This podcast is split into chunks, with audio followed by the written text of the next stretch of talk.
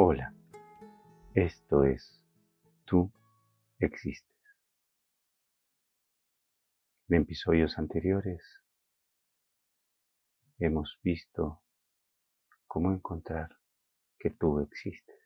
También hemos visto cómo sanar tu espíritu y también cómo sanar tu cuerpo.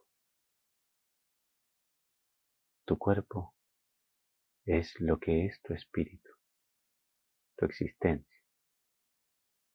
Están directamente relacionados. Ya lo hemos visto antes. Tu espíritu maneja tu cuerpo. Pero tu cuerpo también tiene autonomía, como si fuera un dispositivo celular.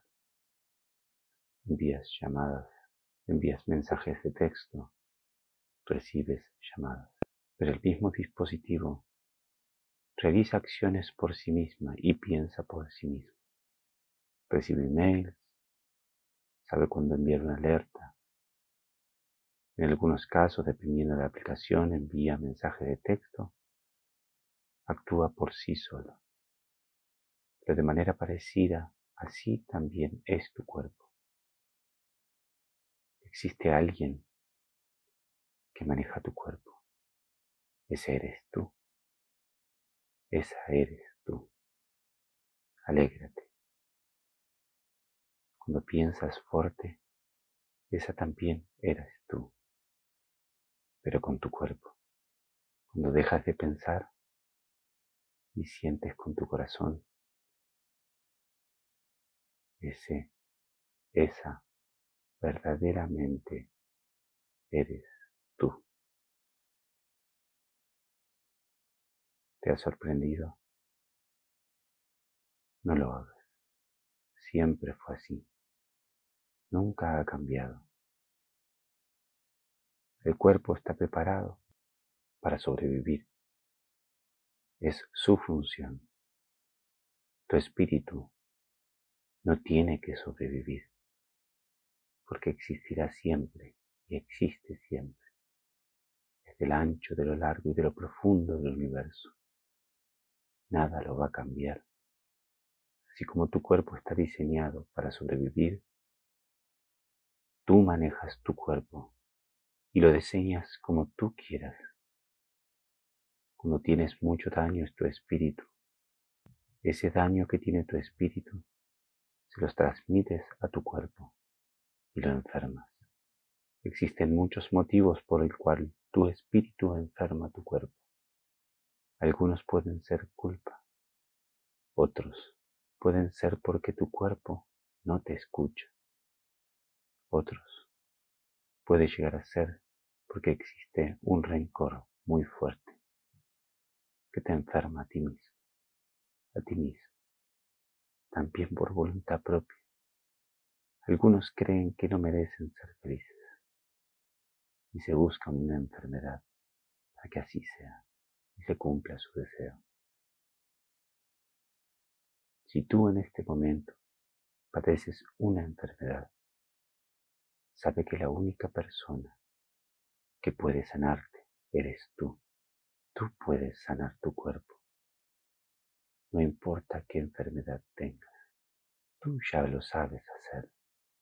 Tienes miedo a veces que sea cierto.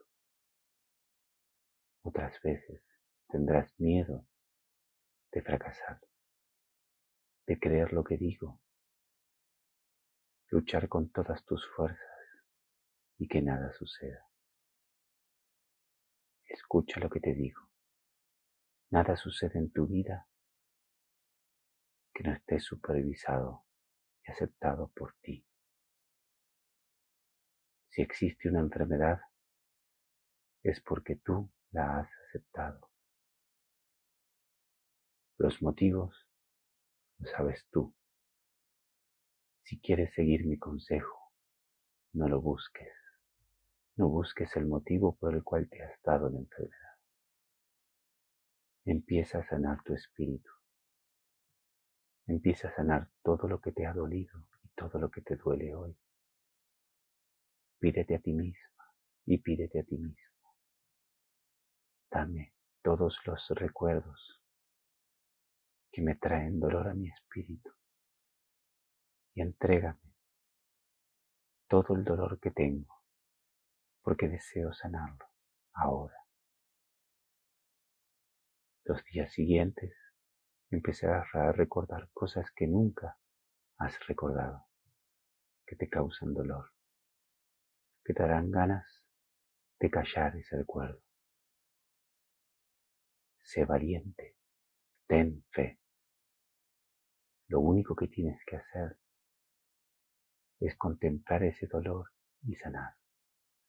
Puedes empezar perdonando y perdonándote, pero la verdad que solo es necesario sanar tu espíritu de ese dolor.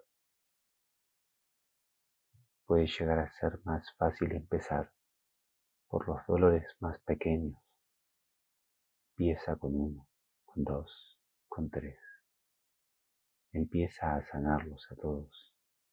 Algunos son solo un instante. Otros tomarán algo más de tiempo, pero continuarán siendo un instante. Ese instante en el que comprendes cómo sanar tu espíritu. Sigue intentándolo. Si fracasas, continúa porque este conocimiento ya lo tienes, es parte de ti. Solo tienes que ponerte a hacerlo. Ten fe. Fallar no es el final del camino, sino es uno de tantos intentos que tomarás hasta lograrlo.